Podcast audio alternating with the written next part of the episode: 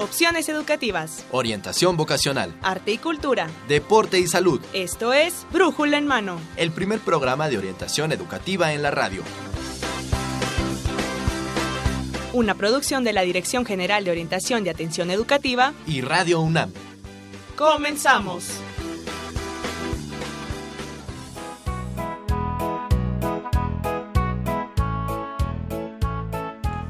Hola, ¿qué tal amigos? Esto es Brújula en Mano y hoy 26 de diciembre del 2016 tenemos el programa número 1069 y en esta ocasión en los micrófonos estaremos la próxima hora Saúl Rodríguez. y Marina Estrella con un tema, bueno pues esperemos que a usted le interese y le guste, porque además vamos a saborear y vamos a tener aromas y sabores riquísimos, además de información de la carrera de gastronomía. Claro, gastronomía navideña es el tema de que hoy trataremos, eh, Marina, y pues es algo que eh, unas nuevas tendencias entre los estudiantes actuales de estudiar este tipo de carreras. ¿no? Así es, tendencias actuales en la gastronomía, en la forma en la que se presenta, en la forma en la que se trabaja, en la forma en la que se estudia. Que no solamente son los sabores, sino también los sentidos, todos los sentidos. Exactamente. Ya lo escucharemos. Ya escucharán este programa que esperemos a usted también le guste. Así que quédese con nosotros y bueno, tenemos nuestras vías de comunicación porque este programa es grabado, estamos de vacaciones en la Universidad Nacional y preparamos este programa para usted este 26 de diciembre. A mí me gustaría decir quiénes van a estar con nosotros, el profesor Antonio Salvador Mendiola Mejía y la profesora Adela Hernández, ambos académicos de la Facultad de Estudios Superiores Aragón y del claustro de Sor Juan. Y también, pues eh, ahora para el tema de gastronomía tenemos a la licenciada Paola Argaez, quien es egresada de la Escuela Superior de Gastronomía. Bienvenida, Paola. Muchas gracias. Bienvenida, Paola. Oye, Paola, pues queremos que nos platiques varias cosas sobre tu carrera. Tú sabes que este es un programa de orientación educativa. Entonces, pues mucha gente eh, está interesada, es una nueva carrera que muchos de los chicos pues andan también ahora este pues tratando de, de, de estudiarlo, ¿verdad Marina? Sí, es, es como una carrera de moda, podría, pudiéramos decirlo.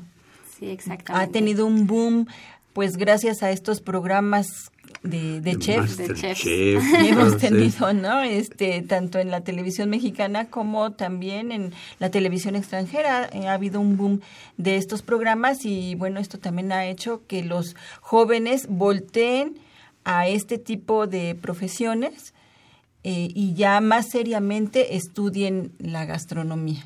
Sí, exacto. Es una carrera relativamente nueva. En nuestro país es, eh, a pesar de que la gastronomía mexicana, bueno, tiene muchísimos años y Una tiene tradición. muchísima historia y tradición, bueno, es una carrera que últimamente ha tenido muchísimo auge y pues aquí estamos para, para platicarles un poco. Es, la verdad es que es una carrera que tiene muchísimas opciones puedes trabajar en muchísimas ramas de distintos tipos. Puedes estar de, desde un restaurante eh, de comida mexicana hasta, un restaurante de comida tradicional, uh -huh. trabajar en escuelas, en hospitales, puedes trabajar en empresas, eh, tratando pues un poco esa parte de los sabores, de qué es lo que la gente busca últimamente en, en el sabor de los alimentos. Entonces puedes trabajar en empresas de alimentos y bebidas y puedes trabajar también en la parte de vinos, quesos, como especializarte en algo eh, como ya sea un alimento, un producto o una bebida y tienes muchísima rama para, para poder desarrollarte. Varios nichos este, ¿no? que tiene la gastronomía actualmente. Sí. Entonces también eh, un campo laboral muy extenso, pero no sé si también es un campo laboral eh, prolífico para los egresados. ¿Sí hay eh, lugares donde puedan trabajar los egresados o ya se está saturando esta parte? Pues no, sí hay campo todavía, sí hay bastante eh, lugares donde puedes eh, desarrollarte y trabajar. Hay Incluso mucho, decías que los hospitales, en ¿verdad? los hospitales también puedes trabajar. O sea, hay muchísimos lugares donde puedes desarrollarte, pero también puedes hacerlo independiente. Cualquier persona, pues, puede realizar alimentos desde su casa y puede salir a venderlos. Entonces, la verdad es que es un es una carrera donde tienes mucho espacio muy y, muy, versátil. Puedes trabajar en distintas, eh, tienes muchas opciones y distintas cosas donde puedes trabajar. Y bueno, a ti, ¿qué fue lo que te llamó, eh, qué fue lo que te llamó la atención de gastronomía para estudiarla? Pues a mí me gustaba mucho pintar de chiquita y me gustaba mucho hacer esculturas y yo iba como para estudiar artes. Y después cuando conocí la gastronomía dije, bueno, qué mejor que hacer todo esto, pero cocinando. Entonces, eh, y el hecho de poder eh, hacerte recordar algún momento a través de los olores, para mí siempre ha sido como súper mágico y maravilloso. Entonces, el poder cocinarle a alguien y que te recuerde o te remonte a alguna eh, situación o algún momento en tu vida, bueno, para mí siempre ha sido como muy bonito y el hecho de poder compartirlo con los demás, pues es algo muy satisfactorio dentro de esta carrera. Ahorita me acordé de esta película de Como agua para chocolate. Sí, nos, nos remite mucho a esta película. mucho a esa cuestión, como a través de la comida ya logra hacer un cambio, ¿no? En toda la gente y demás. Y bueno, una película muy bonita. Pero, Paula, ¿qué perfil crees que debe de tener algún candidato que quiera estudiar este eh, gastronomía? Gastronomía. Pues yo creo que después de trabajar en distintos, eh, en distintas eh, empresas, creo que la pasión por el servicio. Puedes ser muy bueno en cocina, puedes desarrollarte en distintas ramas dentro de la gastronomía, pero si no tienes un excelente servicio al cliente o a, la, o a esta persona a la que vas a, con la que vas a trabajar, es, se, vuelve, se torna complicado porque es mucha estrés laboral la que manejas dentro de una cocina o dentro del servicio. Todo tiene que ser perfecto, todo tiene que estar en óptimas condiciones, todo tiene que estar en el momento en el que se solicitan. Tú ya tienes que tener pues todo preparado, todo elaborado. No puede haber equivocaciones, sobre todo cuando cocinas en grandes cantidades. Todo tiene que estar eh, a la temperatura, en el sabor correcto eh, el montaje tiene que estar perfecto, no debe de haber ninguna falta de higiene y todo eso tienes que estarlo, eh, te tienes que concentrar muchísimo, pero además si lo haces con mucho gusto, pues es mucho más fácil que pueda salirte bien. Entonces, el servicio no solo es hacia el cliente y hacia la persona que va y te contrata en el servicio. El servicio es con tu gente que está trabajando en la cocina, con la persona que te está ayudando en limpieza, con el personal de servicio que está atendiendo a tus clientes. Todos ellos para ti son tus clientes, todos, y a todos ellos les tienes que manejar un buen servicio para que exista realmente una armonía dentro de una cocina, porque sí es un trabajo muy pesado. Eh, tienes que tener tus cinco sentidos siempre al 100 porque pues es un lugar con muchísimo problema de pues de mm, que si que estás manejando cosas calientes de organización y es peligroso el trabajo en cocina es peligroso y tienes que estar siempre como súper atento. Por ejemplo en un restaurante así grande este cuántas personas llegas tú a manejar a controlar tienes que controlar cuántas personas a la vez pues de acuerdo al lugar donde trabajes, pero puedes llegar a, trabajar a tu cargo como chef ejecutivo, puedes estar dentro de las cinco personas hasta las 100, 150 personas o más, dependiendo dónde estés trabajando, ¿no? Entonces sí es, sí es un poco complicado de repente, eh, pues tener como que toda la visión de todo lo que está ocurriendo en este momento para poder coordinarlo a la perfección. Entonces, cuando vemos estas series de Anthony Bourdain y estas cosas y que vemos que controlan, no es mentira entonces que está este lo que sucede dentro de una a ver, tú esto, tú, tú, estás coordinando todo este y todo en un estrés tremendo, ¿no? Sí, vamos, hay que servir la mesa número tal. Sí, es un estrés, la verdad, bastante fuerte. Cuando te gusta, realmente te gusta, ni siquiera lo sientes como estrés, ¿no? Es un estrés que yo digo, es un estrés que gozas, que de repente cuando no lo estás, estás buscándola. ¿Dónde, dónde, dónde está ese que le llaman estoy encamotado? Esa adrenalina. Esa adrenalina de estar encamotado. Estoy encamotado. Es la primera vez que oigo eso. Pero que se refiere a qué? A que estás este, trabajando al 100 y, y, corriendo todo el tiempo. te están poniendo como jamote. Exacto, te están poniendo como jamote. Muy bien, Paola. Oye, y este... Pues yo lo que veo, Saúl, es que, bueno, en esta carrera se necesitan características como la tolerancia al estrés, el trabajo en equipo, la comunicación. Mucha comunicación. Digamos que esas son características principales o primordiales que debe tener un, un aspirante a esta, a esta carrera. Sí, y, sobre todo el estar consciente que cuando tú estás trabajando, generalmente donde estás trabajando los demás se divierten. Y en las fechas mm. donde divierte, tú estás, trabajando.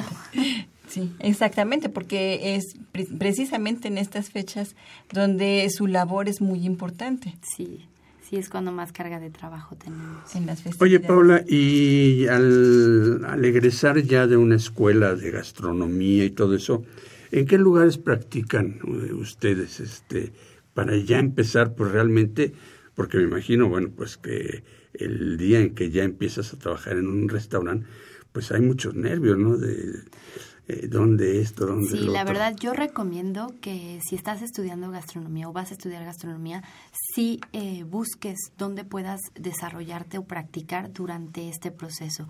Porque a mí me pasó que eh, salgo de la carrera con muy poquita práctica dentro de una cocina y si llegas y es impactante, ¿no? Cuando estás en una escuela todo es tranquilo, sí los profesores te exigen, obviamente, de acuerdo al nivel en el que te encuentras, pero siempre a un nivel muy básico, muy suave. Y muy cuando pedagógico, muy pedagógico. Y cuando entras realmente de lleno a un restaurante o a, o a, un, a una banquetería, realmente ves lo que es el trabajo de, de un chef y la carga es emocional y de trabajo es inmensa. Entonces, si uno llega ya con algo de experiencia, es mucho más fácil poder tolerar todo esto. Puedes practicar en cafeterías, en restaurantes. El único problema es que por ser una carrera donde exige demasiado tiempo y demasiado trabajo, los horarios luego es complicado poder mezclarlos con el, las prácticas, pues, con, con las prácticas o con la escuela. Pero puedes ir en verano o en algunos fines de semana trabajando en, en algún lugar donde te permitan como poder practicar y desarrollarte. A mí dentro de la escuela, eh, la práctica que yo realicé fue en San Paul de Mar, en la Escuela de Gastronomía, ahí en Barcelona y fueron tres meses ahí trabajando. Has de haber sufrido mucho. Sufrí muchísimo. en las ramblas. Sufrí mucho. No, la verdad fue una experiencia para mí muy buena, muy bonita. Aprendí muchísimas cosas, muchísimas cosas que hasta la fecha sigo pues recordando y, y, justo me especialicé más como en la parte de cocina eh, mexicana y española bueno, por esta experiencia que tuve allá en Barcelona. Y pues hay muchísimos lugares donde te permiten poder hacer tus prácticas en el extranjero y pues en, ahí hay muchísimos restaurantes y hoteles que les encanta que los mexicanos vayamos a, hacer prácticas allá porque el servicio que tiene el mexicano eh, trabajando en el área de gastronomía es reconocido a nivel, mundial. Sí, fíjate que eso es algo muy curioso porque, eh, bueno, yo, nosotros recientemente estuvimos en Cuba. Cuba es un país muy bonito, la, bueno, al menos los hoteles en que llegamos unos este, de estos españoles, de estas cadenas españolas, eh, pues la gastronomía era excelente, ¿no? Había de todo, pero el servicio era diferente al que tenemos los mexicanos, sin ser eh, realmente groseros porque no, la gente era muy amable. No sé, no sé, a lo mejor uno dice, bueno, por ahí he oído alguna vez que los mexicanos estamos enfermos de solemnidad, ¿no? Porque somos muy solemnes en todo y a lo mejor esto se refleja un poco también en el servicio que damos. Paula, ¿tú qué opinas? Sí, el servicio, la verdad, que, que otorgamos siempre es muy cálido y siempre eh, eh, somos muy serviciales y tratamos a la gente como nos gustaría que nos trataran. Entonces, siempre nos buscan mucho en, en el área de gastronomía y de servicios, siempre, siempre somos el, top en el turismo. Y bueno, ya para finalizar este primer bloque de gastronomía, me gustaría que, que nos dieras algunas recomendaciones de dónde estudiar esta carrera. No sé si pudieras darnos algunos, algunas escuelas donde se pudiera... Para ti, ¿cuáles consideras que serían dentro de las tres mejores escuelas de gastronomía? La primera, la de la vida. la verdad ah, es que he conocido muy buenos, muy buenos eh, chefs que han salido pues de la Superior de Gastronomía, donde yo estudié, del CESA, del claustro de Sor Juana, también tengo muchísimos amigos que han estudiado ahí y la mayoría están eh, trabajando ahorita en el extranjero. Mm. Sí, hay, eh, son las que recomiendo ampliamente. Así es, y de manera pública en el CONALEP, ¿verdad? También, en el CONALEP también. Tengo una amiga que estudió ahí y ahorita está trabajando en Sevilla y le va bastante, bastante bien. Entonces, sí es una carrera que te permite poder cruzar muchas fronteras. Pues ahí lo tiene, ahí lo tiene estas opciones para estudiar gastronomía de manera privada, de manera pública y bueno, pues vamos a una cápsula, Saúl. Sí. Y bueno, pues a pedirles a nuestros radio escuchas que se comuniquen con nosotros a través del Facebook, a, través del Twitter y nos encontramos como Brújula en Mano o arroba Brújula en Mano. Si usted tiene alguna pregunta, algún comentario para Paola, los esperamos por estas vías. Vámonos a una cápsula. Amigos, tenemos muchas recomendaciones para ustedes para que disfruten estas vacaciones de fin de año y una de ellas es Gombrich para niños. Son talleres sabatinos en los que niños de 8 a 12 años realizarán actividades recreativas como armar gigantes, pintar un arco romano o construir vitrales, además de participar en la realización de un noticiero de arte.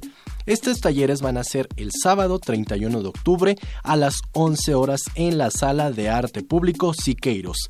La entrada es totalmente gratis y únicamente deben registrar a sus hijos al correo saps.difusión.imba.gov.mx. Y bueno, para aquellas personas amantes del cine les tenemos una recomendación. El Film Club Café, ubicado en Manuela Vilacamacho número 1695, Colonia La Florida, preparó el ciclo RIP 2016. ¿Para qué? Para rendir homenaje a las personalidades que nos dejaron este año. La cita es el jueves 29 de diciembre a las 18 horas. Recordará a Fidel Castro con la película Buscando a Fidel. Y bueno, para aquellos que quieren estar cerca del centro de la ciudad, pues súbanse a un Ninebot. Tal vez se preguntarán, ¿qué es esto? Bueno, pues es un vehículo eléctrico individual de dos ruedas. Y esto súbanse para que comiencen un recorrido por el Monumento a la Revolución. Después vayan a la Alameda, Bellas Artes, el Palacio Postal, pasen por el mural de Diego Rivera y cierren este recorrido en el edificio de la Lotería Nacional. Este paseo dura una hora, pero irán acompañados de un guía para que no tengan ningún miedo.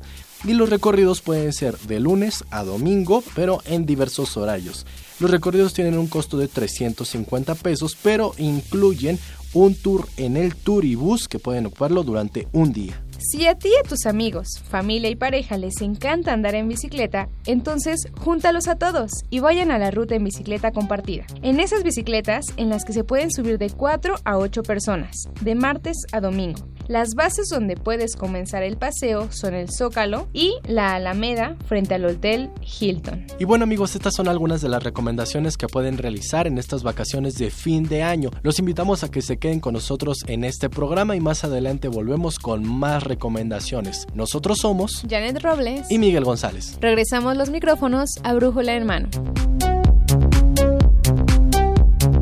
Muy bien amigos, pues ya estamos aquí de regreso y bueno, pues tenemos ya aquí este al maestro Mendiola y a la profesora Adela Hernández Sí, Hernández. un saludo a todas las personas que nos están escuchando.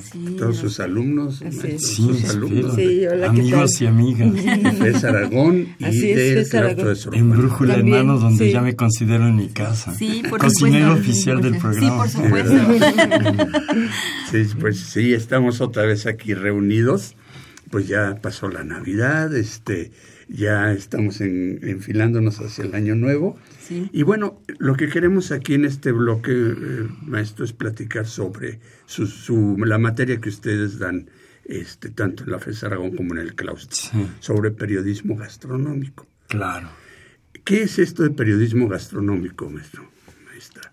Eh, eh, empezaré con lo que sería pues la definición de la gastronomía la gastronomía, que es una ciencia, un arte y una técnica, se empieza a desarrollar a fines del siglo XVIII en Francia toma una forma muy clara en Francia durante el siglo XIX y en el siglo XX se transforma en un acontecimiento internacional. Lo que los franceses habían desarrollado como el orgullo de su cocina, de pronto se volvió a descubrir otras cocinas y de esa manera la palabra gastronomía se volvió, digamos que, internacional. Eh, técnicamente hablando, pues entiendo yo que gastronomía son tres cosas en un primer momento es una ciencia y es la ciencia de la cocina, donde se aplican la física, la química y las matemáticas para la eh, producción o para la fabricación de alimentos.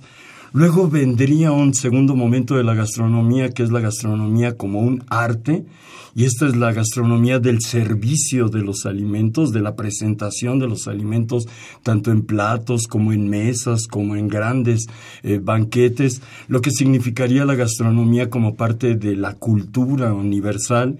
Y luego habría un tercer momento, entiendo yo, que es la gastronomía como técnica, y en términos técnicos es básicamente la administración de lo que serían los negocios de alimentos ya no solo el cocinarlos, sino el cómo hay que costearlos, cómo hay que venderlos, dónde hay que venderlos, qué reglas hay de higiene, de impuestos y demás. Entonces la gastronomía es realmente una verdadera área del conocimiento que ocupa los saberes de las ciencias exactas, de las artes eh, universales y de las técnicas de la administración pues privada y también pública.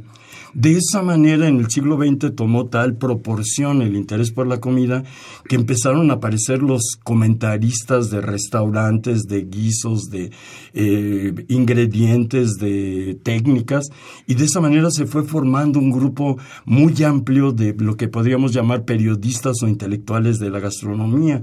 En Francia, a principios del siglo XX, hubo un personaje que se autodenominó Kurnovsky, eh, que se dedicó realmente a ser un gran periodista con gran calidad literaria, admirado por literatos como el mismísimo Marcel Proust o Colette, que decían, como él escribe, pocos logran escribir por ese bello don, digamos, de transformar lo que eran los productos de la comida en bellas palabras y explicaciones.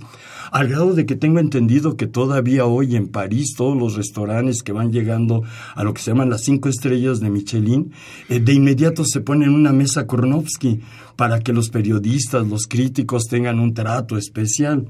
Ya en lo que fue el final del siglo XX, pues yo vi con gran alegría cómo los espacios de los medios de comunicación eh, pública normales, la prensa, la radio, la televisión, fueron abriendo grandes espacios para la gastronomía en una manera estelar, pues aparecieron los cocineros o los chefs de televisión que se han convertido en un verdadero espectáculo, concursos, demostraciones.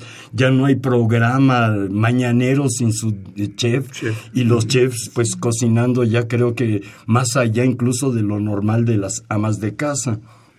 Luego, esto mismo fue produciendo pues los eh, periodistas o los encargados de hacer secciones de gastronomía en radio, eh, televisión, prensa y de esa manera pues apareció un periodismo gastronómico que entiendo yo es eh, muy amplio. Habría un lado del periodismo gastronómico puro, pues que es hablar de los alimentos, hablar de los restaurantes, hablar de los, de los chefs, de las cocineras. Pero luego hay otro terreno del periodismo gastronómico que es la gastronomía práctica, eh, eh, publicar recetas, eh, publicar técnicas de cocina, cómo se funciona el trabajo. La gastronomía cultural, maestro. Exactamente, todo lo que, que comemos en diferentes partes del mundo y demás. información internacional, comentar pues lo que serían trabajos para volver, por ejemplo, a los alimentos patrimonio intangible. Todo eso estaría formado por periodistas. Y luego habría un tercer momento que creo que son los periodistas a los que yo llamo judicativos, los que se dedican a juzgar, a calificar, que quizás es lo más delicado porque cuando yo empecé en estas tareas, generalmente eran los periodistas sabelo todo, pero nunca cocina. Y entonces eran opinadores. Nada más comían, eh, sí, y, terminaban muy sometidos a su gusto y a cómo los trataran ese día en el lugar donde comieron. Pero ahí es donde creo que últimamente ha aparecido la necesidad de formar a los gastrónomos como periodistas y a los periodistas como gastrónomos. Es decir, yo veo que en las escuelas de gastronomía ahora hay una seria porque los que son cocineros pues también escriban, lean, sean capaces de hasta de pintar sus alimentos y de esa manera ha ingresado el periodismo en la gastronomía. Con los periodistas cuesta más trabajo hacerles ver la importancia de la gastronomía. Los periodistas viven muy en la leyenda de que lo político o los deportes, pero nosotros les planteamos lo primero que somos somos entes que comen. Primero se come, luego se piensa y entonces sería muy importante que la opinión pública pues realmente diera juicios y valores en términos de positividad social a partir de sus periodistas y entonces estamos tratando de formar periodistas pues que realmente sepan cocinar, que realmente sepan comer, que sepan cómo distinguir los sabores, los eh, eh, distintos tipos de texturas de los alimentos, hasta llegar a la cuestión que creo que a todos nos interesa mucho, que es empezar a historizar la gastronomía. Durante creo que siglos se pensó que siempre comíamos lo mismo y cuando uno empieza a estudiar esto y a cocinar, descubre que prácticamente cada 30 años cambian por completo los alimentos. Yo, digamos, ya que soy un ancianito, nací en una ciudad sin tacos al pastor. Los tacos al pastor los vi llegar. Nací en una ciudad sin pizzas y ahora hay pizzas por todos lados. Quiere decir que las modas alimentarias se modifican, se cambian. Eh, ya con el, famoso recetario de mi abuela Pola y que es el de mi madre y el mío mismo, he descubierto que además las épocas nos modifican mucho las condiciones. Mi abuela Pola, que vivía en eh, Pénjamo, Guanajuato, nunca eh, cocinó con licuadora, nunca cocinó con horno, horno de gas. Ella trabajó con leña, con carbón, este, en grandes mesones para cortar los alimentos, le tocaba matar a los animales. Luego ya vino mi madre y mi madre fue la de la licuadora, la de el refrigerador, la estufa y ahora nosotros estamos llegando a los sifones, a las nuevas eh, parrillas de convección y veo que cada aproximadamente 30 años cambian por completo las costumbres alimentarias. Y en ese sentido es muy importante que haya primero periodistas que guarden la memoria de lo que va ocurriendo, la nota informativa del día a día, periodistas que hagan reportajes amplios sobre lo que serían regiones de la comida, eh, lugares para comer, eh, la historia de ciertos ingredientes, la historia de ciertos chefs, de ciertos cocineros, y luego todavía se necesitan unos periodistas que hagan lo que se llama el reportaje profundo, la investigación. La historia de la gastronomía apenas la estamos empezando a hacer. Lo que yo empecé a leer hace 30 años casi eran puras leyendas, las monjitas del mole, las monjitas de los chiles en nogada, que una era gorda, que la otra era alta, que la de Oaxaca era tonta y se le caían los ingredientes en la cazuela, y muchas leyendas hechas por escritores. Artemio del Valle Arispe es el que nos inventa lo del mole poblano sin ningún fundamento histórico. Luego viene Salvador Novo y también nos inventa un montonal de historias con gran ingenio, pero con poca veracidad para el que va a poner un restaurante, para el que va a tener que cocinar y preparar un menú, para el que va a tener que divulgar sus eh, platillos.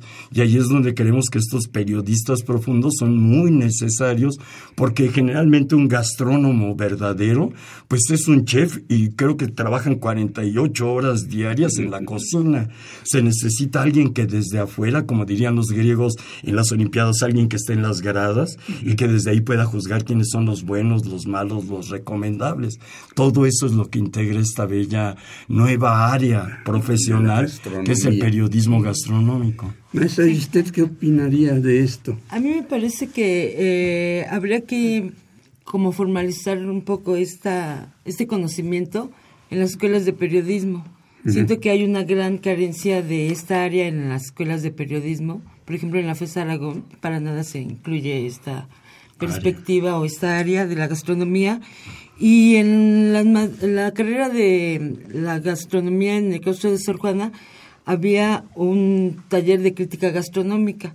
Yo pienso que se debería de incluir este taller de crítica gastronómica en lo que son las materias de periodismo, así como hay talleres de edición de textos, de este cómo hacer una nota informativa, que hubiera también talleres de crítica gastronómica, para que ahí se capacitaran a los alumnos que se quieren encaminar a esta área y ver todo lo que realmente puede pues hacerse como labor periodística porque realmente es muy amplio, no es nada más de, ay, saber si está bueno, está mal guisado el, si el guiso, sino ¿no? realmente tener incluso una perspectiva histórica que pues eso me parece que es bastante interesante cuando uno empieza a investigar cosas en, en la historia y no solamente de pronto pues saber de dónde vienen bien las historias, sino incluso hasta tener antecedentes en el mismo periodismo que podría ser muy interesante porque por ejemplo aquí en México hay un, un- había un escritor de crítica gastronómica en los años 30 eh, se llamaba este Gourm- Gourmand era como este firmaba y ya se dedicaba a hacer crítica gastronómica. Y es muy interesante en el Universal porque veía recetas y también veía que lo que había cenado el presidente, que lo que había este eh, ce- cenado un diputado. Y eso daba una perspectiva también no solamente de lo que pues de pronto está de moda, sino que también lo que comen la- las personas que que de pronto este gobiernan y eso nos da una idea también de cómo ellos pueden este pues tener una perspectiva a partir de la comida y sobre todo en lo que son de pronto ciertas modas, ¿no? De pronto, Es eso, como sí. dime qué comes Eh, el presidente- pensado que se podría hacer una esto, historia sí. por presidente y lo que comía. Ajá, sí, eso es muy de la. Madrid y su fideo con Sí, huevo. sí, este, sí. eh, eh, eh, Díaz Ordaz y sus chiles en nogada. Y así uno iría viendo las eh, eh, personalidades a partir de lo que comen. Y entonces este escritor, que era escritora en realidad, ¿verdad? Hasta donde se ha he indagado, era una mujer, no he encontrado su nombre, pero ya se dedicaba justamente a hacer crítica gastronómica.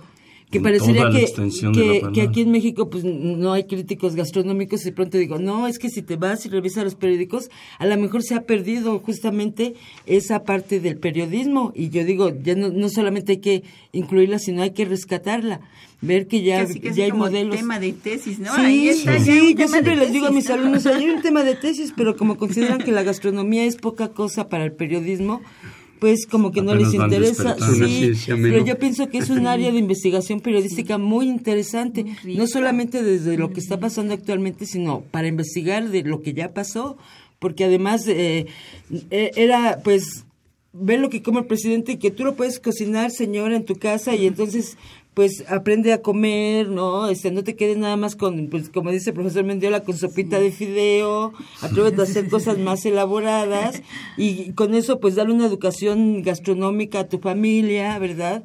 Eso da brillo, que de pronto uno Claro. sepa llegar a un restaurante y sepa qué pedir y que la carta uno lea lo- los, este, lo que le están presentando y no le esté preguntando al mesero, ¿no? Ay, ¿de qué se trata esto?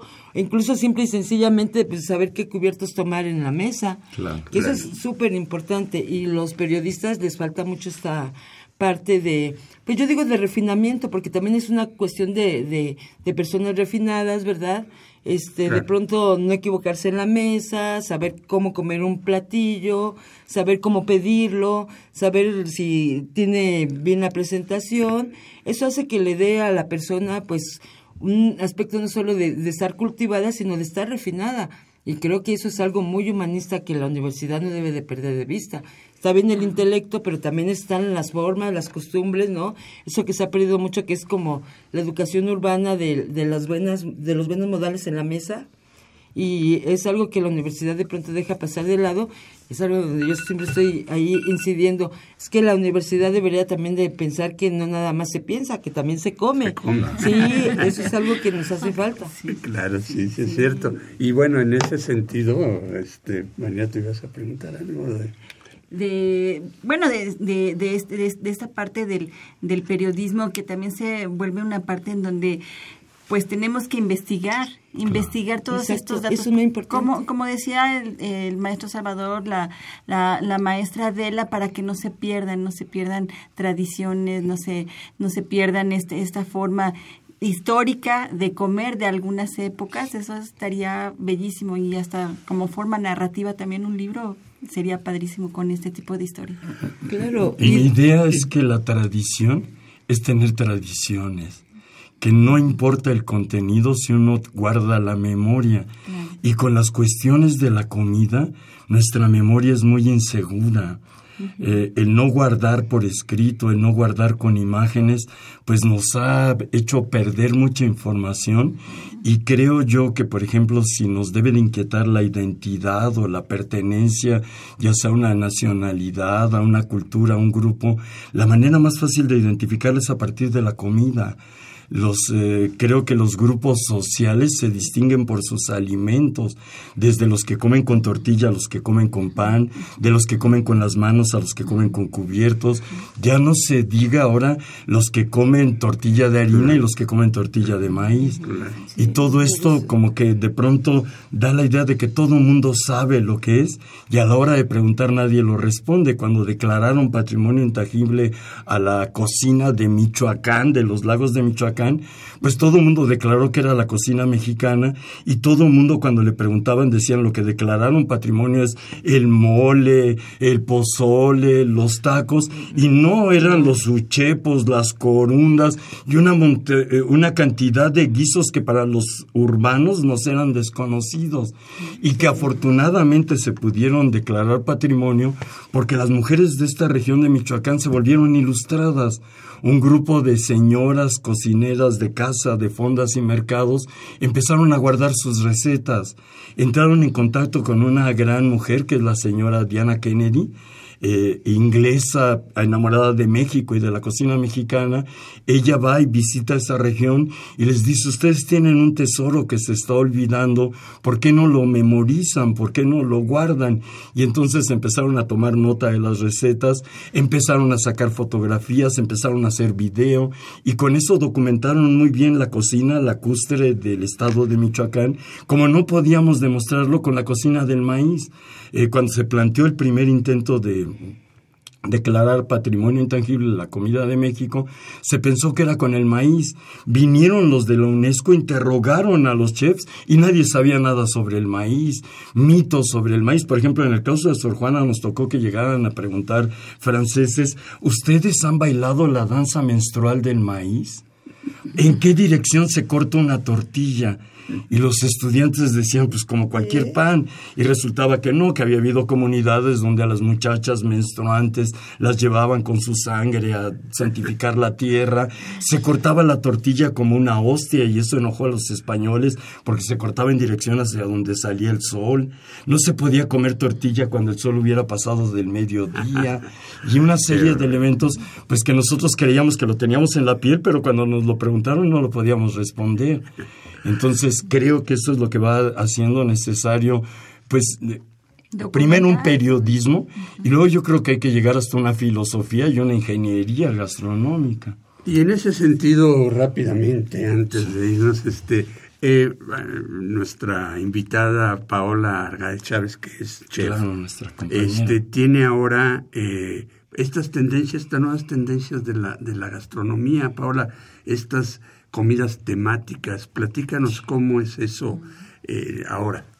Bueno, ahora estoy trabajando eh, en una gastronomía que le llaman sensorial. Es algo muy nuevo. Aquí en México todavía no se no ha llegado. Apenas está en Europa realizándose esta serie de, de cenas temáticos sensoriales donde buscamos eh, compartir con el arte la gastronomía también, como incluir la gastronomía dentro del arte, porque al final pues es arte, ¿no? Y, el, el, hecho de estar horas en la cocina preparando, eh, de, de, tener toda esta información de cada uno de los ingredientes, de cómo manejarlos, bueno, cómo lo vamos a incluir dentro de una cena sensorial, donde todos los sentidos, tacto, eh, gusto, olfato, eh, la, el arte con esculturas, pinturas, iluminación, proyecciones, vamos a crear una temática y vamos a invitar a la gente con ojos vendados a probar estas sensaciones de música, de texturas,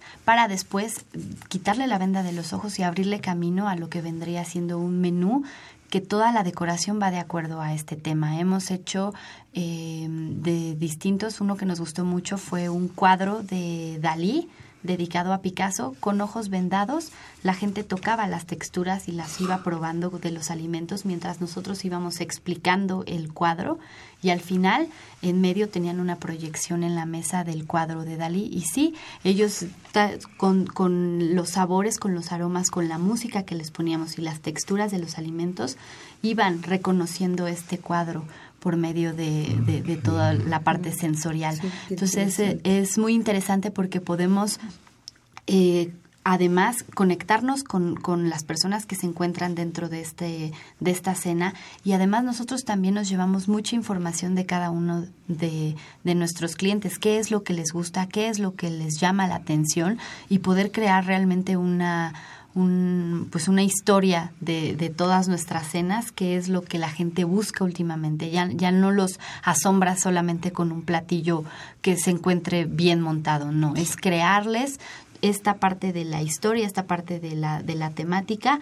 Eh, hemos hecho de de la cultura árabe y mucha gente no conoce realmente lo que es la cultura árabe. Entonces es llevarlos por la historia de la cultura árabe. Hicimos uno para el Día de Muertos que era prehispánico y era todo la parte de los ojos vendados era el camino hacia el Mictlán. Entonces para todos era como súper importante conocer esta parte de la historia que está, bueno, luego no la conocemos, cómo era el camino hacia el Mictlán con sonidos, con... Eh, olores y al final con una cena eh, que incluía platillos tradicionales prehispánicos. ¿A quién le hacen este tipo de cenas, Paula? Estas cenas las hacemos eh, abierto al público.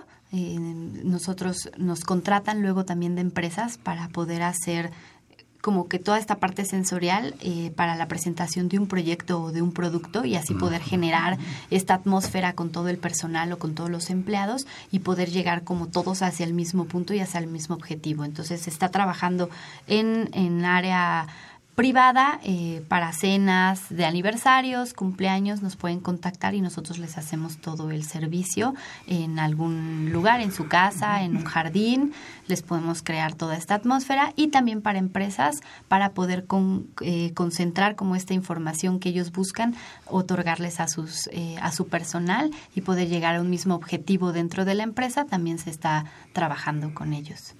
Interesante, ¿no? Muy interesante, sí. ¿Dónde se les puede localizar? Pues mi, mi correo es eh, unchefencasa.hotmail.com mi teléfono es el 55 40 99 80 97 y ahí nos pueden eh, contactar. para, para poder... Un chef en casa, arroba hotmail.com. Ese es tu correo.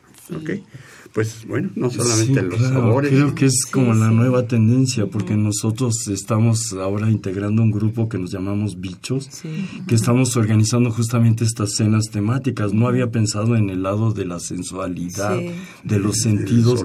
A nosotros lo que nos interesa es justamente eh, fortalecer el discurso de la comida, eh, presentar los platillos, cómo fueron cocinados, la historia de los ingredientes, más historia y referencias eh, culturales, para que la gente pueda tener de qué hablar a la hora de comer y que entienda lo que está comiendo, sobre las bellas reglas de Brilat Zabarán, que dice que en la mesa no hay que discutir de religión, de política ni de la familia, y entonces hay que hablar de cosas más educadas o menos conflictivas. Y hemos hecho así unas cenas sobre bichos, comiendo insectos, y acabamos de hacer unas sobre muertos, construyendo también nuestro altar de muertos, el ascenso al Tlalocan y el descenso al Mictlán.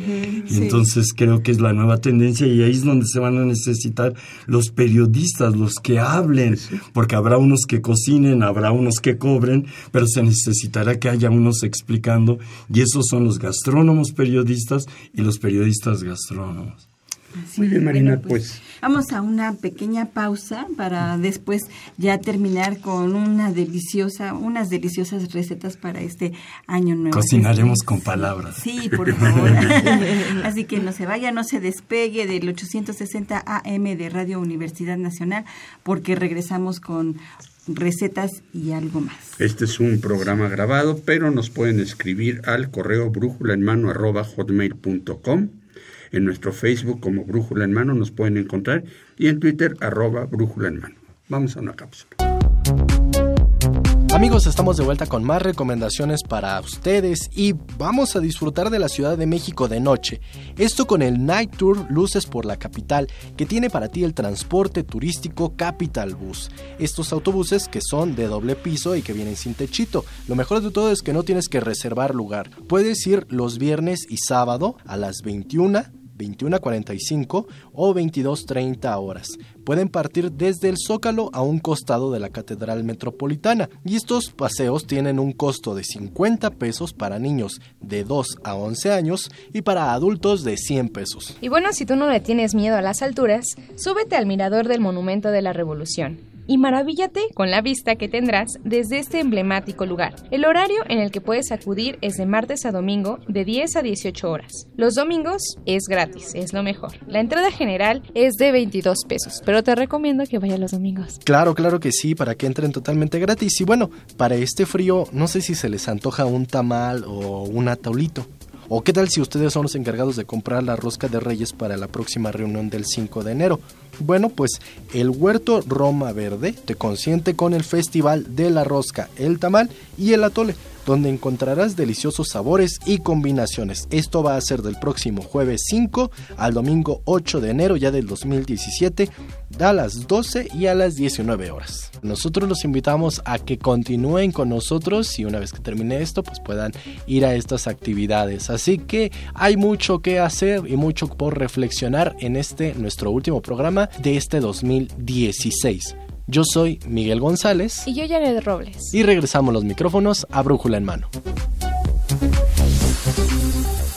Qué bueno que sigue con nosotros porque vamos a, tener entonces ahora sí unas recetas de nuestros invitados para este fin de año.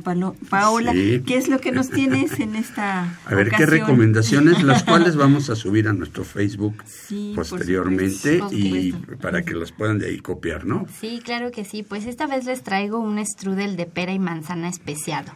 Mm, entonces, les voy a pasar la receta. Eh, vamos a tener eh, mantequilla, eh, pera, manzana, azúcar mascabado. Lo vamos a preparar con ron, algunas especias, limón, naranja, nuez, arándanos y ahorita les voy a ir dando las indicaciones. La masa hojaldre la pueden comprar, no les voy a pasar la receta ahorita para, para prepararla porque los voy a meter en complicaciones, en problemas en esta época, así que pueden conseguir la masa hojaldre en el en la panadería, en una panadería, en un supermercado te venden ya porcionada la masa hojaldre. Entonces vamos a precalentar nuestro horno a 180. En una olla vamos a derretir la mantequilla y vamos a agregar las manzanas y las peras ya peladas y cortadas en cuadritos. Vamos a agregar el azúcar, el ron, la, el clavo, el anís estrella, la canela y el cardamomo. Esto lo vamos a trocear y lo vamos a, incorporar ahí en la olla, nuez y los arándanos. Vamos a dejar que se consume el líquido, moviendo de vez en cuando, y al final, ya que, ya que esté eh, nuestro, nuestra mezcla, le vamos a agregar tantita ralladura de limón y ralladura de una naranja. Lo vamos a reservar y vamos a dejar que se enfríe para poder rellenar. En lo que vamos Em, extendiendo la masa, nos vamos a ayudar con un poquito de harina para que no se nos pegue y vamos a dejar que la masa hojaldre quede con un grosor de un centímetro. Vamos a agregar el relleno en medio, evitando eh, acercarnos a las orillas. Y vamos a batir con un tenedor el huevo y con una ayuda de una brocha vamos a, a pintar todas las orillas de la masa y vamos a envolverla. Vamos a barnizar con el huevo todo el strudel y lo vamos a meter al horno durante 20 minutos o hasta que la masa quede completamente doradita por encima. Retiramos del horno y una vez ya que esté frío, lo vamos a espolvorear con azúcar glass y podemos servirlo con un rico ponche. con helado. Con helado. Con helado. Con helado. No, pues qué, qué rico. Dicen que para ser cocinero se necesita ser artista, ¿no? Claro. Pero para ser repostero se necesita ser científico porque todo va Claro, sí, sí. pesado. Creo que es el punto más alto de la Sí, gastronomía o de la cocina, la repostería. Sí, yo tengo en particular con la repostería siempre me costó un poco más de trabajo. Eso, eso de seguir reglas se me complica. A mí es lo que me gusta. Es lo que le encanta a la profesora y a mí no, yo, yo improviso y Yo se me viene improviso, entonces ya no me quedó el pastel por andarle agregando ingredientes de más. Muy bien, Paula. ¿Y ahora? Y ¿Una tenemos ensalada? una ensalada que podemos acompañar con cualquier otro guisado que tengamos eh, para esta fecha. Es una ensalada de higos y frambuesas con queso de cabra. Vam- tenemos, eh, vamos a lavar y desinfectar las espinacas, la lechuga y la frambuesa. Y la vamos a trocear con la mano. Siempre recomiendo que se troce la lechuga o las espinacas con la mano y no ocupar el cuchillo porque se nos oxida mucho más rápido la- las hojas. Entonces las troceamos y las colocamos en un tazón de madera o de vidrio porque también nuestra vinagreta nos puede eh, afectar el sabor si lo ponemos en alguno que sea de aluminio. Entonces de preferencia que sea madera o vidrio. Vamos a cortar en rodajas el queso de cabra. Este sí se tiene que encontrar bien frío para que lo podamos cortar eh, mucho mejor y no se nos no se desbarate desbarate. tanto. Eh, lo vamos a agregar a la ensalada. Vamos a picar unas almendras tostadas, las vamos a agregar. Y vamos a agregarle también higos picados y frambuesa. Ese sí puede ser al gusto, eh, lo que quieran ponerle de higo y de frambuesa. Y para la vinagreta vamos a batir con un globo aceite de olivo, vinagre y le vamos a ir agregando en forma de hilo miel de abeja. Vamos a salpimentar al gusto y ese aderezo se le va a hacer, bueno, se le va a poner ya que se vaya a servir la ensalada. Este también es una ensalada que, que, que- que va muy bien con el lomo o el pavo de un, un día después, ya para el recalentado. Ya, ya que estamos bien llenos, bueno, al día siguiente podemos comer esta ensalada con, con un poco de, del pavo del lomo para bajarle, para digerir los alimentos. Sí. Muy bien, Paula, pues muchísimas gracias. Entonces vamos a subir tu receta. Sí, claro que sí. Más tarde, este, para que quien la quiera hacer. Nosotros hicimos la del año pasado que nos recomendaste. A veces Magnífica. Pero, y maestro, pues a ver. Yo, yo traigo ¿cómo- de- del recetario antiguo de mi La abuela. abuelita Pola. Este, quise traer ahora un bacalao en adobo que se presenta como un plato frío. Normalmente comemos el bacalao caliente y esto me llamó mucho la atención porque es un plato frío. Creo que se, se come caliente en Navidad y se come frío en Año Nuevo para que se caliente el nuevo año. Es eh, bacalao en adobo. Los ingredientes que se necesitan es un kilo y cuarto de bacalao seco, cebollas y rabos de cebolla que traigan su rabo las cebollas, ajos, hierbas de olor, 12 calabacitas chicas o papas chicas si no hay calabazas, 200 gramos de chile ancho, 100 gramos de chile mulato, 60 gramos de chile pasilla, el más delicioso para mí de los chiles, dos dientes de ajo, dos cebollas, una ramita de perejil, una ramita de cilantro, un poco de orégano, cuatro cucharadas grandes de aceite, media taza de vinagre, dos tazas de agua, sal y pimienta y anillos de cebolla, cebolla rebanada en forma de anillitos crudos blancos. Se remoja en agua por 12 horas, como debe de ser, el kilo y cuarto de bacalao, cambiando el agua varias veces. Eh, se recomienda cada dos horas o tres horas para irle quitando lo salado y lo duro al bacalao. Después se le quita el agua y se cuece en nueva agua fría, agregando rabos de cebolla, ajos y hierbas de olor. Luego de cocido, se le quitan las espinas y el pellejo para cortarlo en trozos grandes. Aparte, se cuecen las doce calabacitas chicas o papas, se escurren y se cortan en ruedas y se colocan en el fondo de un platón hondo, poniendo luego encima los trozos de pescado. Para el adobo se remojan los 200 gramos de chile ancho, los 100 gramos de chile mulato y los 60 gramos de chile pasilla, poniendo en el agua un poco de ceniza de leña o carbón para desflemarlos. Creo que también se puede utilizar carbón de, eh, de tortilla quemada. Si es que no encuentran la ceniza de leña, no usen ceniza de cigarro porque le da un sabor, sino ce- ceniza de- de leña o de tortilla. Este, eh, se prepara entonces con el carbón eh, y que sirve para desflemar a los chiles, para que se cuezan bien, para que den un rico sabor de cocinados. Se sacan del agua, se lavan, se les quitan las venas y se muelen con los dos dientes de ajo las dos cebollas, la ramita de perejil, la de cilantro y el orégano se muelen en la licuadora. Mi abuela lo molía en un molcajete. Eh, se fríe esto en cuatro cucharadas de aceite y cuando se haya frito bien se agrega media taza de vinagre, las dos tazas de agua, sal y pimienta, se deja espesar un poco al fuego y cuando enfríe se vacía sobre el pescado, adornándolo con anillos de cebolla. Este plato se come frío. Y entonces sería un rico bacalao adobado con ricos chiles mexicanos en un plato que serviría realmente como un intermedio entre platos fuertes, si quieren. Y luego les traigo también rápidamente, lo cuento, una eh, receta ahora de postre. Mi abuela las llamó pimpinelas, creo que es un nombre clásico. Se preparan con una lata de rebanadas de piña de almíbar, 400 gramos de zanahoria, 400 gramos de azúcar, una naranja, raspadura de la cáscara de la naranja, 50 gramos de cerezas rojas y 50 gramos de cerezas verdes. Se pone al fuego el azúcar con el jugo de la naranja, un poco de raspadura de cáscara de naranja y seis cucharadas de la miel de la piña en lata, de la misma eh, líquido, el almíbar de la lata, se ponen las seis cucharadas. Cuando ha hervido dos minutos, se agrega la zanahoria pelada y finamente rallada. Se deja hervir hasta que la zanahoria se ve transparente y bien penetrada de la miel de la piña. En platitos individuales de cristal se coloca una rebanada de piña, en el centro hueco se le pone una pirámide de dulce de zanahoria y sobre la piña, sobre el cuerpo de la piña, se ponen mitades de cereza roja, cereza verde, cereza roja, cereza verde, que son los colores de Año Nuevo, ah. el rojo y el verde navideños y de Año Nuevo y en la punta de la pirámide se pone una cereza roja y al siguiente comensal una verde para que se haga el juego de los colores en la mesa.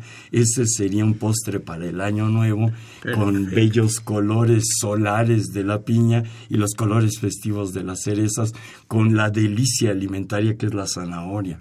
Perfecto, pues ya tenemos strudel de manzana, ensalada de higos y frambuesas con queso de cabra, bacalao en adobo y las pimpinelas. Me gustaría hacer un comentario respecto a lo de la ceniza. A lo mejor es muy difícil conseguirlo porque es una receta antigua, pero ya en, en, este momento lo que pueden hacer, que es lo que hace mi mamá para desplemar los chiles, es ponerle un chorrito de vinagre y con eso ya se ¿Vinagre blanco? Vinagre de manzana. De manzana. Sí, un chorrito en lugar de la ceniza, si no la encuentran, pues agreguenle un chorrito de vinagre de manzana y con eso ya cumple la norma de desplomar los chiles. Así es. Perfecto, pues Marina, con estas ricuras ya tenemos hambre. Sí, claro. Ya tenemos hambre y, y ya tenemos ganas de estudiar gastronomía y también de hacer periodismo gastronómico. Exactamente, especializarnos en periodismo gastronómico. Desgraciadamente nuestro verdugo es el tiempo y este programa pues ya se acabó. Así que el próximo programa tendremos aquí pues ya de año nuevo. Y queremos agradecerles a nuestros invitados, a ustedes por ser maestro Salvador Mendiola, eh, maestra Adela, Hernández. Reyes y Paola eh, Argay Chávez. Muchas gracias por estar aquí, nuestro chef y nuestros profesores. Muchísimas gracias. Gracias, a, quienes nos estuvieron escuchando. Así es, y bueno, este, donde les pueden escribir, ¿tienen algún Facebook, algún correo? Claro, a mí en Facebook, Adela HR, así me encuentran. Y en Twitter es... En Facebook, ¿verdad? Adela HR. Sí, en Twitter es arroba hermanita guion bajo. Hermanita guion bajo. Ajá. ¿Sí? Ese es su nombre. Ese es. Ese es. Ok. Yo soy arroba ESE Mendiola, e, S. E, Mendiola, S. Mendiola. En Twitter. Y en Facebook soy Salvador Mendiola y aparezco en mi foto de perfil vestido de chef junto a la maestra Adela y nuestro maestro, el chef eh, Espinosa. Paola, recuérdanos rápidamente tu correo. Eh, mi correo es unchef.hotmail.com. En Un chef en casa. En casa. Un chef en en casa. casa, arroba hotmail.com. En Facebook me encuentran como Paola Argaez y en Twitter como arroba Paola ARGZ. Paola AR. A-R-G-Z. Pues muchísimas gracias. Gracias a de nuevo. ustedes. Gracias. Y pues Marina, ya nos vamos. Ya nos vamos y bueno, pues nos oímos ya con un año nuevo, con un 2017, 17, a ver qué el nos próximo depara. 2 de enero, lunes 2 de enero, donde vamos a tratar el tema de vida cotidiana. Vida cotidiana. Ok, pues agradecemos en los controles técnicos a Rafael Alvarado e Inti Terán, en la producción y locución a Janet Robles Martínez, Miguel González Terrones, Estuvimos en la conducción Saúl Rodríguez Montante. Marina Estrella. Nos vemos la próxima semana, el próximo año. Felicidades.